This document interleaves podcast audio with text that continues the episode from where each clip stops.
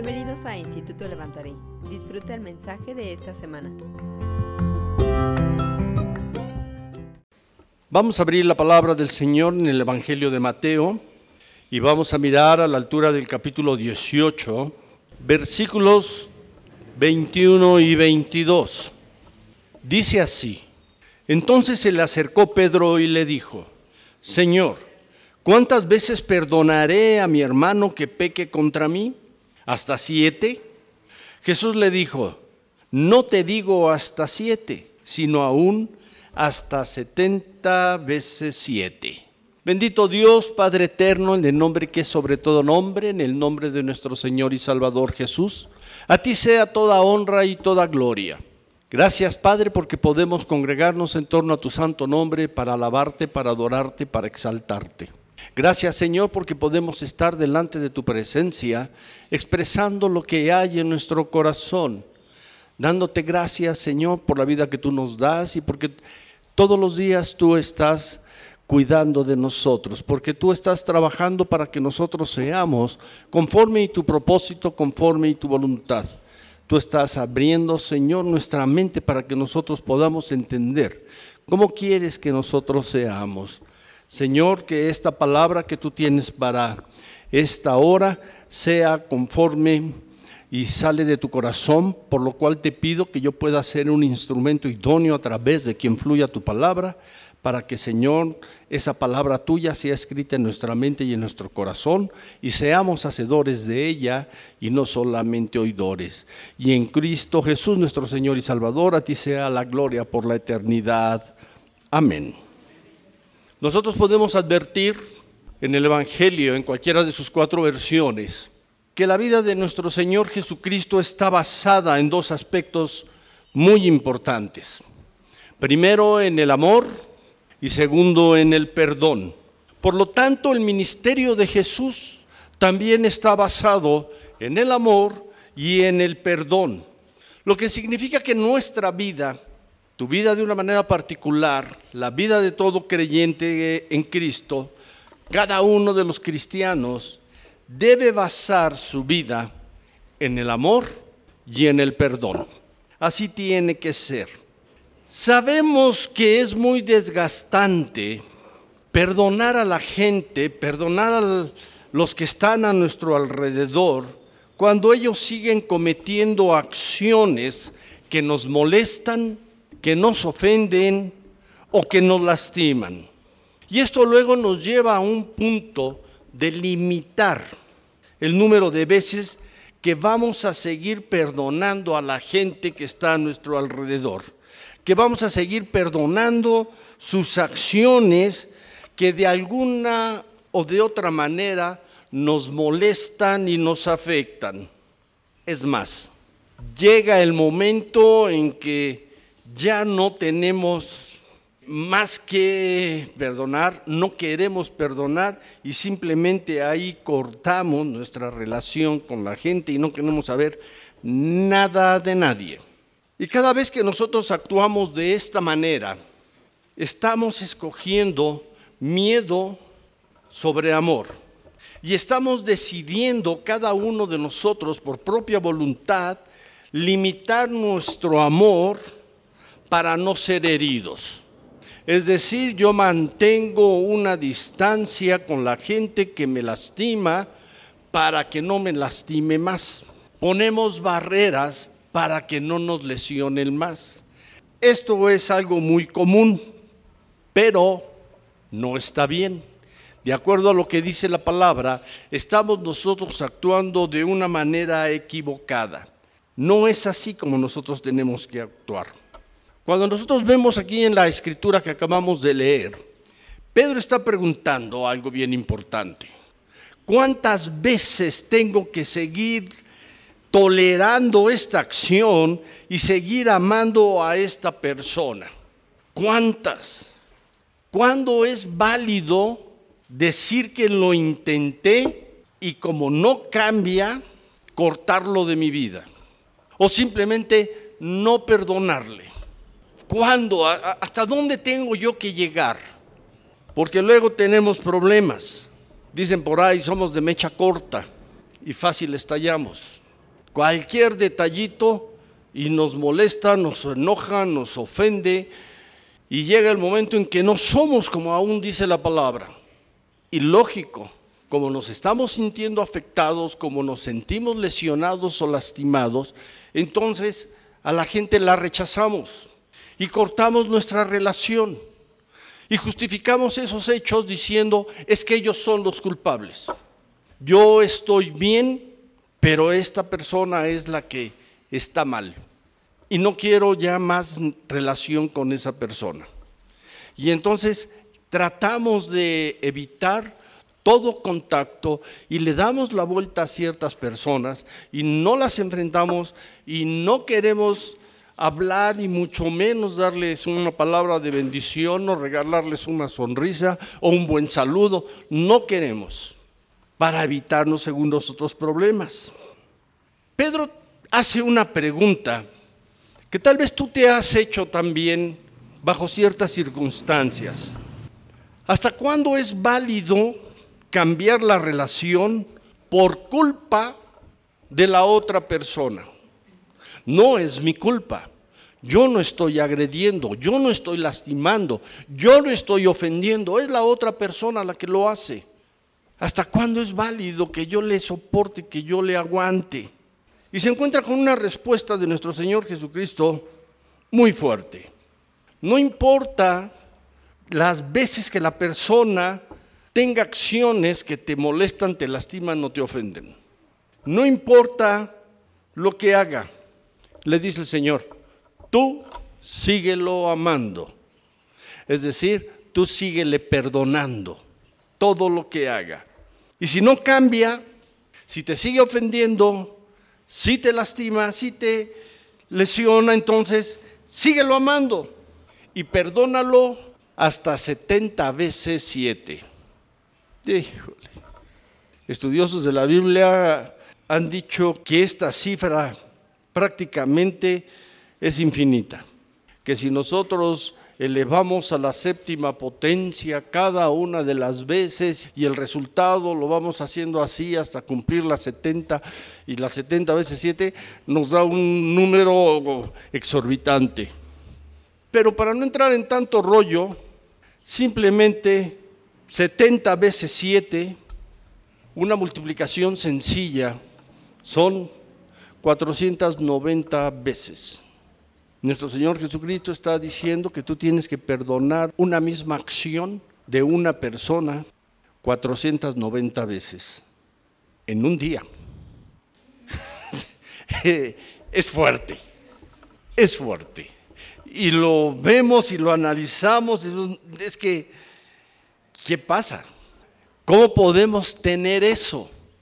¿Cómo le puedo yo hacer para que una persona la cuarta vez, quinta vez que viene y me lastima, yo le perdone sin ningún problema. Sencillo, por eso decía en un principio, nuestro Señor Jesucristo ha basado su vida y su ministerio en dos principios importantes, el amor y el perdón. Sin el amor no puedo perdonar, no sería posible. Por eso necesito del amor que dice la palabra que yo debo tener. Jesucristo estaba hablando aquí en este pasaje de Mateo de algo que hoy conocemos con la palabra tolerancia. El concepto de tolerancia surgió en Francia en el siglo XVI. La forma de decir tolerancia o tolerar es traducida de un verbo antiguo que en hebreo se pronuncia dub, de, de dedo, u, b de bueno, dub, que significa en su raíz soportar. Y su significado profundo da la idea de sostener algo pesado sin moverse y sin sufrir daño alguno o alteración. Nosotros no vamos a encontrar en el Antiguo Testamento, no vamos a encontrar en el Nuevo Testamento la palabra tolerancia o tolerar. No la existía, pero existía y existe, y por eso está esta palabra que es dub, sostener algo pesado sin moverte, sin sufrir daño alguno o alteración. Y esta palabra dud o soportar, que hace referencia al nivel de aceptación o aprobación de aquello que es contrario a nuestros pensamientos. Es la actitud que nosotros tomamos cuando nos encontramos con algo que es distinto a lo que pensamos. Soportar en este sentido va dirigido precisamente a que yo acepto y mantengo una actitud firme, no me muevo ante algo que es distinto a lo que yo pienso o a lo que yo siento. De acuerdo al diccionario, tolerancia es la actitud de la persona que respeta las opiniones, las ideas o las actitudes de las demás personas, aunque no coincidan con las propias. Dice que tolerancia es soportar lo que no se puede quitar o no se puede cambiar. Eso es tolerancia. Yo no puedo quitar algo, yo no puedo cambiar algo, entonces yo lo tolero, yo lo acepto, yo lo respeto.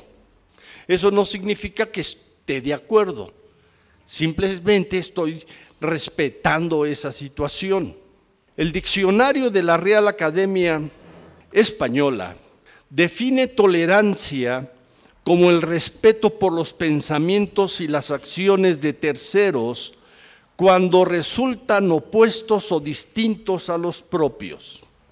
Y agrega que la tolerancia no es sinónimo de indiferencia. No prestarle atención o negar los valores que defiende el prójimo no es una actitud tolerante. La tolerancia implica respeto y en el mejor de los casos implica entendimiento. Muchas ocasiones confundimos y creemos que tolerancia es ignorar a la persona. Una persona es de tal modo, va en contra de lo que yo pienso, de lo que yo siento. Yo no estoy de acuerdo con esa persona, entonces la ignoro. Y hago como que no la veo. Cuando tú te encuentras a alguien en el mundo, te encuentras a alguien afuera de la iglesia, dices, bueno, pues finalmente sabemos que van a tener otra actitud, que van a tener otro pensamiento, otra filosofía, otra ideología, otra religión, en fin, van a ser muy diferentes. Hasta lo expresamos luego de una manera despectiva, ah, es un mundano. Así somos. Pero cuando el problema es entre los hermanos de la fe, la situación se torna bastante delicada. Porque aún con nuestros hermanos en la fe, que tienen el mismo Dios, el mismo sentir, la misma doctrina, el mismo pensar y que estamos caminando para ser perfeccionados conforme a la voluntad de nuestro Señor Jesucristo, tenemos choques, tenemos problemas, somos intolerantes, no respetamos y llega el momento que aún dejamos de hablarle a la gente, a los hermanos en la fe. Y luego sucede por los detalles mínimos, más asombrosos, por cosas que ni siquiera valen la pena. O que nos los dijeron en un momento en el cual no estábamos para aguantar nada. Y eso no es culpa de las otras personas, es culpa nuestra. Si yo me levanté hoy de malas y ando de cara, ustedes no tienen la culpa. Yo tengo que arreglar mi situación. Y si yo tengo una actitud contraria a lo que debe ser con alguno de ustedes, estoy mal. Pero en un momento determinado de aceptación y de respeto, tienen que ser tolerantes. O viceversa, yo tengo que ser tolerantes con ustedes y unos con otros. Y por eso nuestro Señor Jesucristo también hace énfasis y dice, amaos los unos a los otros soportaos los unos a los otros. Seamos tolerantes a través del amor y del perdón. Toleremos a los que están a nuestro alrededor. El diccionario menciona como sinónimos de tolerancia el ser flexibles, ser pacientes, ser comprensivos y aún ser condescendientes. Esto es lo que dice el diccionario como un sinónimo de tolerancia de lo que nosotros debemos ser. Les voy a platicar algo que, que nosotros como familia vivimos durante varios años. En la casa había, como muchos saben, una gata pequeñita que ya tenía nueve años. Y a mi hijo le regalaron un perro, perrote, un viejo pastor inglés. Cuando el perro que tenía un mes y medio de nacido llega, la gata de entrada se puso celosa. Híjole, yo no sabía que aún ahí las féminas eran especiales. Muy especiales y se puso como neurótica, histérica y no aceptaba al perro. Y lo primero que viene a nuestra mente al ver actitudes agresivas es el hecho de que perros y gatos no se llevan. Pero nosotros vimos, por una parte, cómo el gato tenía ciertas actitudes que chocaban con las actitudes del perro. Por decir algo, mencionar algo. El, el perro levantaba su pata para acariciar y el gato sentía eso como una agresión. Y entonces se esponjaba y se ponía violenta. Porque las señales que manda uno y manda el otro son contrarias, muy contrarias. Y entonces nosotros los observábamos y no, no sé qué va a pasar, no sé qué va a suceder entre perro y gato. Llegó el momento en que estaba dormida la gata y llegaba el perro y la lamía. Y la gata se enderezaba y le tiraba el manazo y fuerte. Entonces el perro se, hacía a un lado. Pero el perro fue perseverante y le insistió. Y llegaba y le manifestaba afecto a la gata, lamiéndole. Llegó el momento en que la gata ya ni se movía. Llegó el momento en que convivían los dos y tomaban aún agua del mismo balde. Llegaba el gato empezaba a tomar agua, llegaba el perro y se esperaba a que el gato terminara y se hiciera a un lado, o viceversa. Y podían convivir. Y yo empecé a ver en ellos una actitud de tolerancia. Y yo estoy seguro que el perro quería a la gata. Yo creo que la gata lo soportaba, simplemente era tolerante. Bueno, pasaron los años y su relación era especial. A mí me llamó mucho la atención porque entonces yo pude ver cómo la tolerancia permitía la buena convivencia. No importa que uno fuera perro y el otro gato, si se toleraban, había una buena relación. Esa expresión de ustedes están, que luego la utilizamos con los hijos como perros y gatos, yo aprendí que era equivocada. Y esa relación de tolerancia creo que es algo que falta entre nosotros. No somos tolerantes. Queremos que las cosas sean como yo las pienso, como yo las siento, como yo las quiero. No toleramos algo diferente. No lo aceptamos, no somos flexibles, como decía dentro de los sinónimos. O simplemente no respetamos lo que la otra persona en un momento determinado es.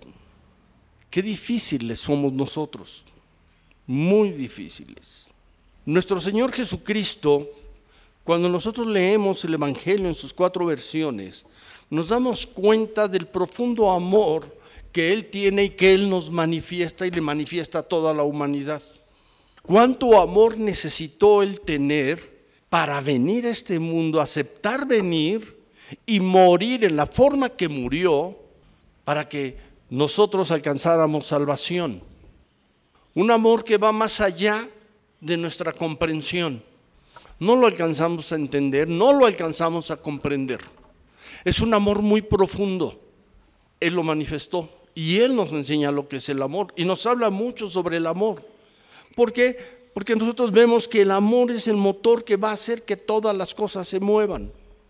Nuestro Señor Jesucristo tenía ese amor que procede de Dios, un amor ágape. Dice en Primera de Corintios capítulo 13, a la altura del versículo 7, dice que el amor todo lo sufre, todo lo cree, todo lo espera, todo lo soporta.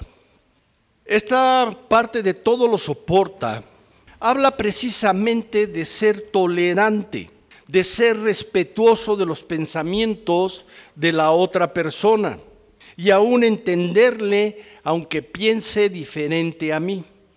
Todos nosotros tenemos cualidades y defectos, todos. Cada uno de nosotros tiene cualidades y cada uno de nosotros tiene defectos. Todos tenemos actitudes buenas y malas. Claro, todos sentimos que somos lo mejor.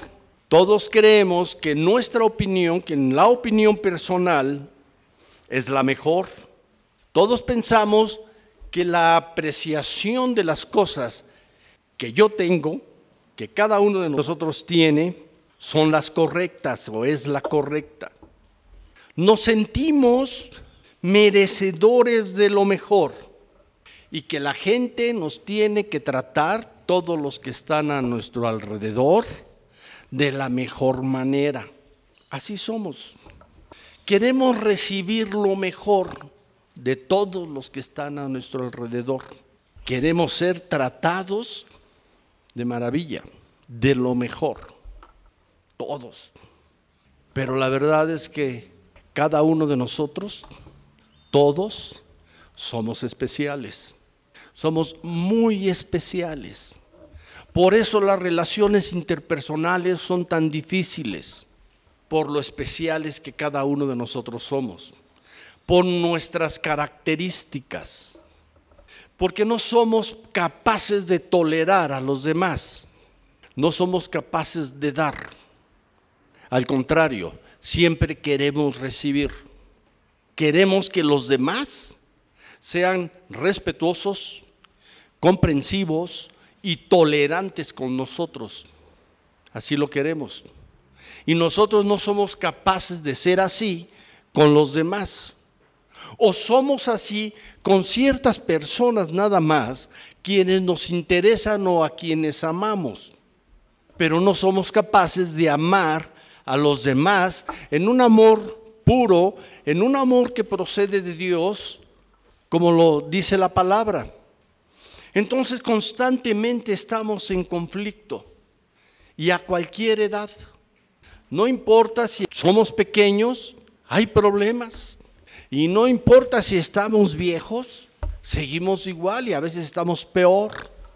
Como que con la vejez se van acrecentando los detalles negativos, los problemas fuertes. Como que con la vejez creo que soy merecedor de mejores cosas. Como que los demás me tienen que consentir, respetar y aceptar, pero yo no lo hago con los demás. La realidad es que este es un problema grave de la humanidad. Las actitudes de la gente nos afectan. Sus actitudes nos hacen sentir agredidos o nos hacen sentir ofendidos, aunque no sean de una manera directa hacia nosotros. Así lo sentimos. Y si son de una manera directa hacia nosotros, es peor. Nos sentimos más agredidos y entonces, como decimos, nos hierve la sangre y el apellido se manifiesta. Y cuando el apellido sale a relucir, sale lo peor de mis generaciones pasadas, sale lo más terrible. Y entonces nosotros somos completamente intolerantes, no tenemos tolerancia. Y la intolerancia que tenemos es hacia las actitudes de las personas. Nuestra intolerancia, por lo general, y no nos damos cuenta, no es hacia las personas.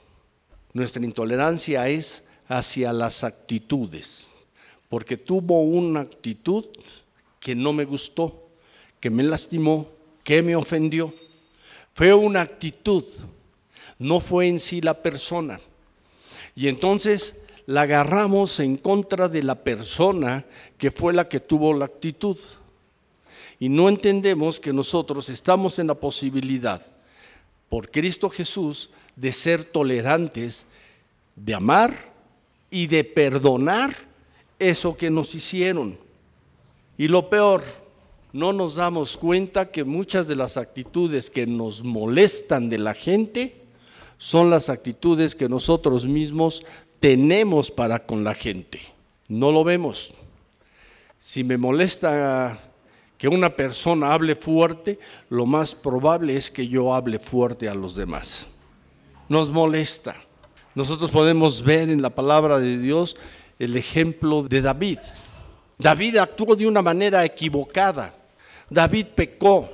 Él estaba, dice la palabra, ahí en su palacio y en el terrado de otra casa vio a una mujer bañándose y se le alborotó la pupila. Y para pronto la mandó traer. Su nombre era Betsabé. Y Betsabé, bueno, pues consintió a las insinuaciones del rey y le dijo, está bien mi rey, estoy de acuerdo. Y tuvieron relaciones sexuales. El problema es que esta mujer estaba casada y su esposo, Urías Eteo, estaba en la guerra, estaba peleando por Israel. Resultado, le avisa ella al rey que está embarazada. Y lo primero que se le viene al rey es decir, tráiganse a Urias Eteo, ahorita lo involucramos para que él esté con la esposa y le pueda decir la esposa que está esperando un bebé de él. Ya la hice, ya la hice. Y entonces viene Urias Eteo, ve al rey y le dice el rey, vete a tu casa y descansa. En la mañana siguiente le dicen a David que ahí en la puerta estaba Urias Eteo, que ahí había dormido. Esto echa para abajo los planes de David. Y entonces le dice a Urias, dice, ¿por qué razón no fuiste a tu casa como yo te lo ordené? ¿Por qué te quedaste aquí afuera? Le dijo, ah, por una razón, rey. ¿Cómo me voy yo a ir a mi casa, a estar en la comodidad y estar con mi esposa, cuando los que forman parte de mi ejército están en la guerra, están batallando, están luchando, están arriesgando su vida? Eso no es correcto, no lo voy a hacer le está echando abajo el plan a David. Y entonces David dice, ok, está bien, y lo invita a comer y se empiezan a echar trago y lo emborracha. Pues ya borracho, pues que se vaya con su esposa. Ya no le va a costar trabajo con eso de que se alteran las cosas con el alcohol. Lo emborracha y le dice, vete a tu casa, vete con tu esposa, ándale. Y no se va no se va. Le falla su plan. Y entonces le viene un plan B. Y el plan B lo escribe David y dice en, una carta al general que está en la guerra que ponga al frente a Urias Eteo y que se retiren y que lo dejen solo al frente. ¿Para qué? Para que lo mataran. Y así lavarse las manos y quitarse del pecado. Qué buen plan. Y así lo hace. Y todavía le da a Urias este documento para que se lo entregue personalmente al, al, responsable, al general allá en la guerra. Lo lee y hace lo que dice David y finalmente matan a Urias Eteo. Y yo creo que en ese momento David sintió descanso en su corazón y dijo, ya la libré, no hay problema. Y continuó con su vida normal yo supongo que le ha de haber dicho a Betsabé, no te preocupes, te vas a venir a vivir conmigo, ya murió tu esposo, pobrecito, vamos a tener este hijo maravilloso y todo bien. Ah, pero se le pasó algo a, a David, que Dios estaba al pendiente de él. Dios lo estaba viendo. Y hay un momento en el cual Dios usa a un profeta, a Natán, para ir a ver a David y para hablarle sobre una situación y le habla de una parábola. Y viene el profeta y, le dice a David, David, ¿qué castigo merece una persona que tiene todo un ganado y va y le roba una oveja a otra persona, la única que tiene, porque él la codicia? Resultado, David se enoja, se pone como loco y dice, merece la muerte. Y el profeta le dice, ese hombre eres tú. Qué fuerte. Y muchas ocasiones nosotros somos intolerantes con los demás porque nos pisan el callo. Porque nosotros tenemos esos mismos problemas que nos estamos quejando de los demás. No somos tolerantes tenemos conflicto. Y esto es lo que nuestro Señor Jesucristo le está diciendo a Pedro. Pedro, ama y sé tolerante con las personas, aunque tengan acciones contrarias a tus pensamientos o a tus sentimientos. Sé tolerante con ellas y perdónales. Les tienes que perdonar. No importa si esta situación, esta acción es recurrente, que la haga dos, tres veces, siete veces, veinte veces, cien veces, no importa cuántas veces lo haga, sé tolerante y perdónale. Y para poder perdonar necesitas amar a la gente, no puedes perdonar a alguien a quien no amas. Y el perdonar a alguien significa seguir con una buena relación con esa persona. No es como muchas ocasiones decimos, ya la perdoné, pero prefiero que ni me hable. Ya la perdoné, pero si me la repite, entonces sí me va a conocer. Qué poca tolerancia tenemos. Estamos muy limitados. Y yo veo que cuando decimos algo así es que no la hemos perdonado tan común que he escuchado, pues que lo perdone Dios porque yo no puedo. Y nuestro Señor Jesucristo nos dice algo, perdona. Y nosotros estamos esperando que la gente que nos lastimó, nos ofendió, que no nos gustó su acción, cambie sus actitudes. Queremos que la gente cambie cuando nosotros no somos capaces de cambiar. Nosotros seguimos siendo los mismos exactamente. Pero para otorgar nuestro merecido perdón, necesita la persona hacer algo y lo que tiene que hacer es cambiar. Si te perdono, siempre y cuando no lo repitas, no lo vuelvas a hacer, cambies tu actitud, no me vuelvas a lastimar. En fin, así somos. Cuando nuestro Señor Jesucristo jamás, jamás nos ha condicionado su perdón. Nunca nos los condiciona. Venimos con el Señor Jesús, Señor, perdóname y le podemos plantear cualquier situación y el Señor nos perdona. Jamás condiciona su perdón. Ninguno de nosotros, después de orar y pedirle perdón al Señor, puede venir y decir, es que el Señor me dijo que sí me perdona siempre y cuando haga esto o haga lo otro. No, Él nos perdona y no nos los recuerda. Vamos a ver Marcos capítulo 11, versículo 25. Dice así, y cuando estéis orando, perdonad si tenéis algo contra alguno, para que también vuestro Padre que está en los cielos os perdone a vosotros vuestras ofensas. Fíjate la relación que está haciendo el Señor Jesús. Si tú estás en comunión con Dios, si tú quieres tener relación con el Señor y tienes problemas con alguien, lo que tú tienes que hacer es perdonar. Perdona. Dios no va a escuchar tu oración cuando tienes problemas en tu corazón. Dios no va a atender a tu oración si tú tienes conflictos con alguien. Dios ve nuestro corazón, ve cómo nos encontramos. Y Dios actúa para bendición siempre y cuando nosotros estemos bien en nuestro corazón, en nuestro interior. Y nos los muestra de una manera bien clara. Esto tiene que ser así. Y el Señor relaciona el perdón con la bendición.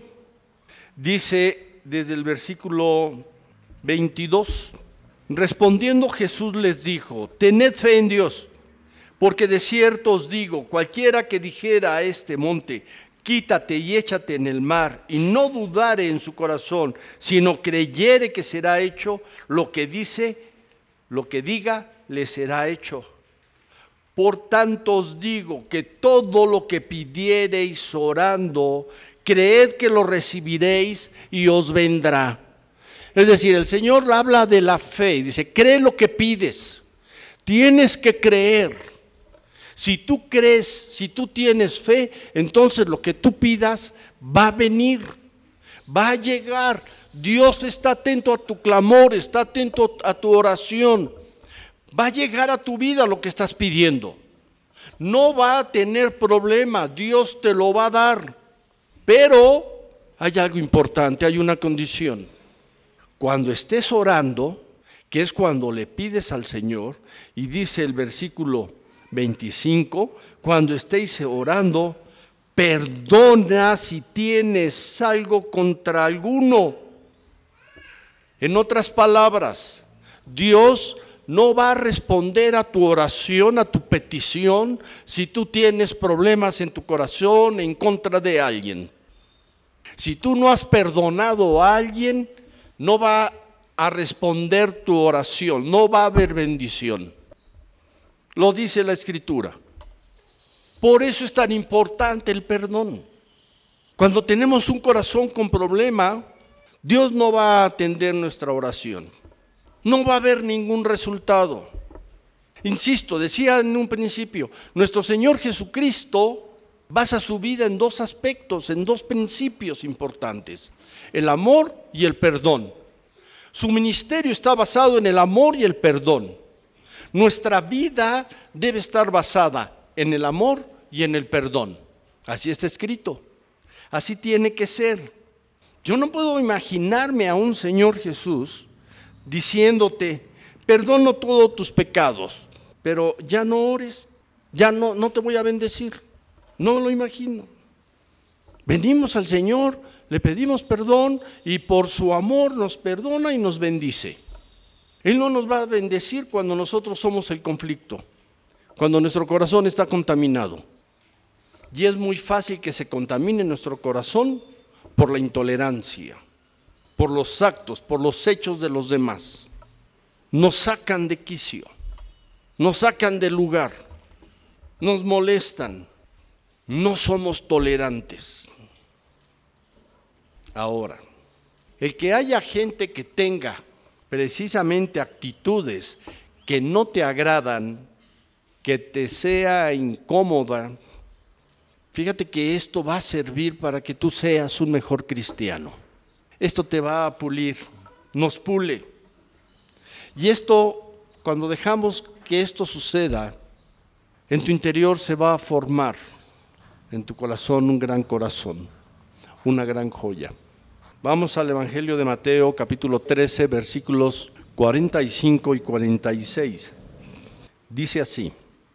También el reino de los cielos es semejante a un mercader que busca buenas perlas que habiendo hallado una perla preciosa, fue y vendió todo lo que tenía y la compró. Vamos a hablar un momento de las perlas. ¿Qué son? ¿Cómo se forman? ¿Qué precio tienen? Las perlas se forman cuando un cuerpo extraño, en especial una arenita diminuta, entra, se introduce en la ostra.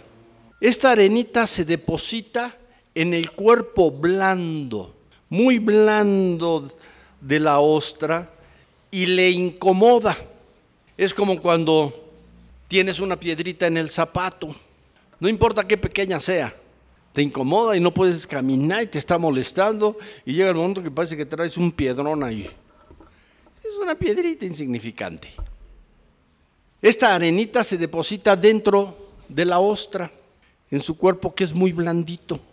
Y como le lastima, le raspa, entonces la ostra hace algo. No la escupe, no la rechaza. Ahí la mantiene, pero la empieza a envolver en una sustancia que se llama nácar. Y entonces la envuelve y la envuelve. Y la ostra mantiene su cuerpo blando. Su cuerpo no cambia. Su cuerpo sigue siendo blando. Y lo que en un momento esa arenita le empezó a lastimar, le empezó a aficionar, como la está envolviendo en el nácar, ya no le lastima y lo sigue haciendo. Y entonces le pone varias capas de nácar. Esto es lo que hace y lo hace como una reacción de defensa en contra de esa arenita. Como defensa la empieza a cubrir, a cubrir.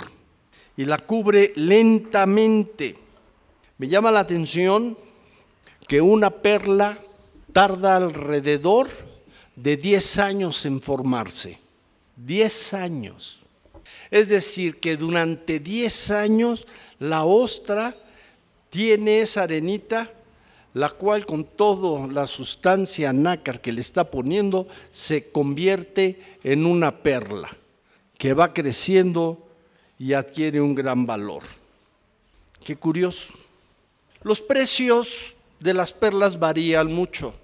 Van desde 20 dólares hasta cientos de dólares.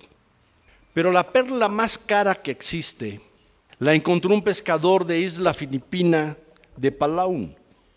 Nadie sabía de su existencia. Este pescador la encontró, se la llevó a su casa, la metió debajo de la cama y él consideró que esto que había encontrado era algo de la buena suerte y por lo tanto ahí la tenía guardada. ¿Hasta cuándo? Hasta que se incendió su casa. Es cuando se dio cuenta que la buena suerte de ahí no existía. Se quemó su casa y entonces quedó esto al descubierto. Él la usaba como amuleto y finalmente pues no le funcionó. Esta perla, si ustedes gustan lo pueden ver en internet, tiene 67 centímetros de largo, 30 centímetros de ancho y pesa 34 kilos. 34 kilos, es un monstruo de perla. Y tiene un valor de 100 millones de dólares. ¿Cuánto tiempo le habrá llevado a un molusco hacer esta perla? ¿Cuántos años? Si una perla normal le lleva 10 años, esta enormidad, ¿cuánto le habrá llevado? No imagino, no imagino cuánto tiempo. Cuando una persona, con sus actitudes, con sus comentarios, cuando te causa incomodidad, te causa molestia, te causa problema, es porque esta persona está poniendo eso en lo más blando de tu interior, en lo más sensible, en tu corazón. Ahí está poniéndole. Y normalmente lo que nosotros hacemos para no ser lesionados es rechazar a esa persona, rechazar esa actitud. Y la palabra nos enseña que hay algo que nosotros tenemos que hacer. En lugar de rechazar, debemos mantener lo blando de nuestro corazón. Y la actitud es con la que tenemos que trabajar. Y es la que tenemos que envolver. Y no la vamos a envolver con nácar. La vamos a envolver con amor. La vamos a guardar, a envolver y vamos a cambiar. Y va a llegar el momento que esas actitudes no nos van a afectar. Tenemos que ser tolerantes y tenemos que trabajar con ello y enriquecer nuestra vida interior conforme y lo muestra la palabra. Tienes que ser tolerante. Lo puedes lograr a través del amor ágape. Primera de Corintios, lo leen después, capítulo 13, versículo 4 al 8. Este amor te dará la posibilidad de ser tolerante, de aceptar, de respetar, de entender, de comprender las actitudes de los demás y de perdonar a los demás. Los vas a poder perdonar. Vas a poder perdonar todo aquello que te lastima, que te ofende, que te hiere. Lo vas a poder hacer. Pedro le dijo a nuestro Señor Jesucristo, tengo que perdonar a mi ofensor siete veces. ¿Por qué le dijo esto? Vamos a mirar en el libro de Lucas capítulo 17, a partir del versículo 1. Dijo Jesús a sus discípulos, imposible es que no vengan tropiezos. dice, Señor, ¿eso significa que vamos a tener tropiezos siempre? ¿Cómo? Sí, vas a tener tropiezos constantes. Siempre va a haber tropiezos, siempre va a haber gente que por alguna razón y muchas ocasiones, no de una manera intencional, te va a poner tropiezos. Va a haber momentos en los cuales vas a tener tropiezos porque quieres tener esos tropiezos. Mucha de la gente actúa de un modo no para agredirnos, porque así es. Ay, es que no me saludó el flaco. Perdón, lo acepto, lo amo, lo perdono. ¿Y por qué no me saludó? Pues porque así es. No saludan en, en otra onda. Así es.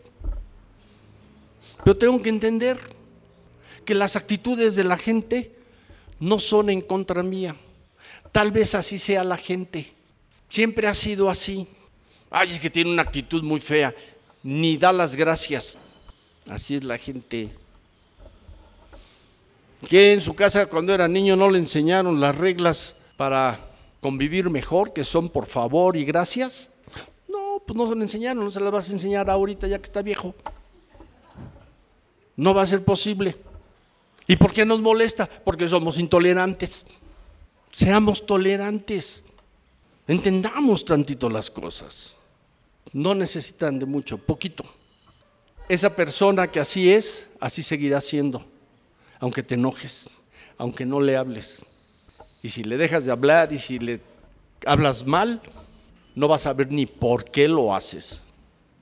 Entonces dice la escritura, imposible es que no vengan tropiezos, más hay de aquel por quienes vienen.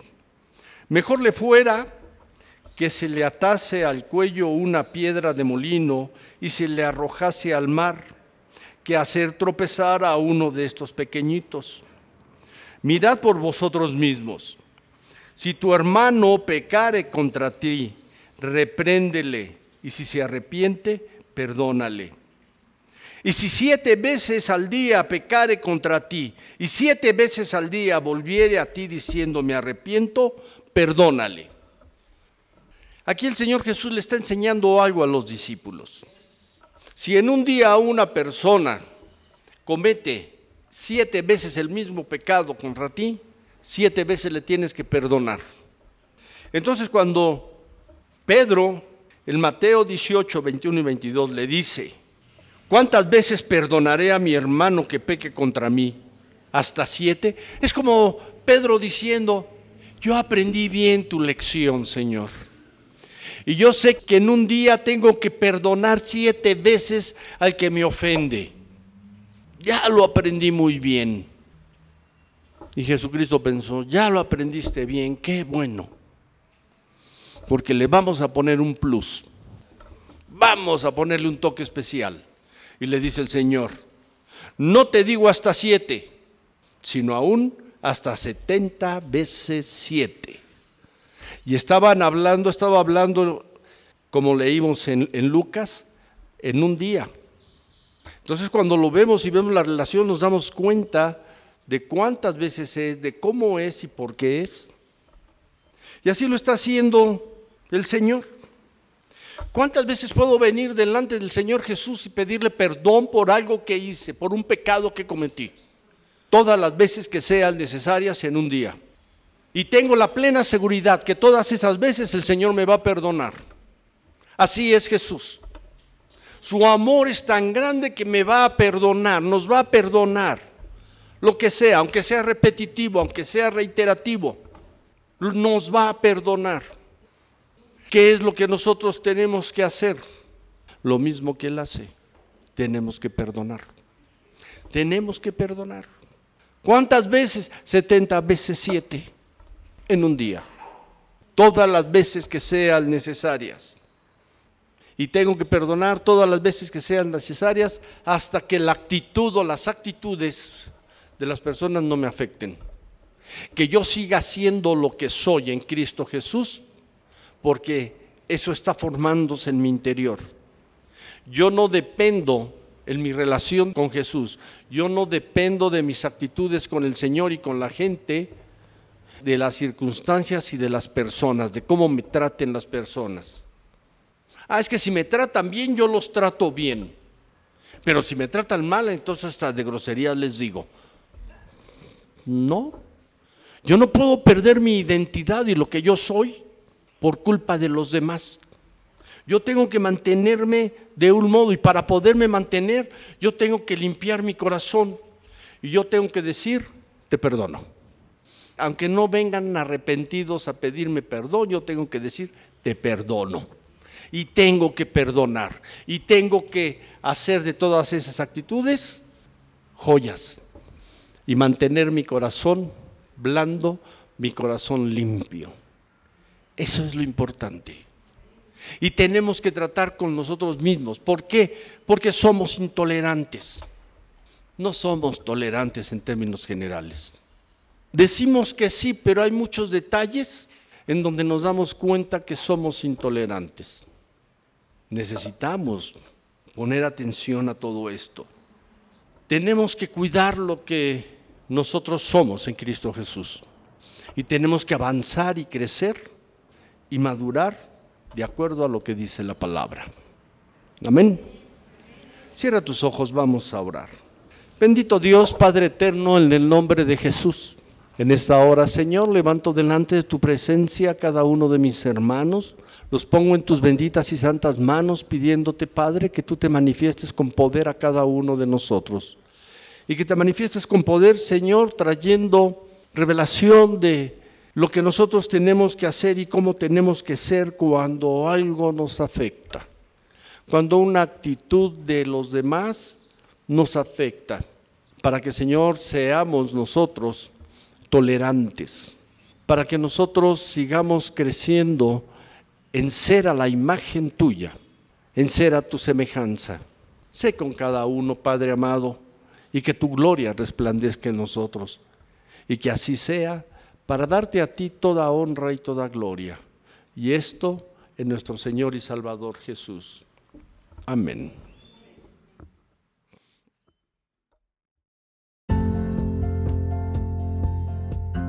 Gracias por habernos escuchado esta semana. Para más contenido, síguenos en cualquiera de nuestras plataformas digitales o en www.levantare.org. Que Dios te bendiga.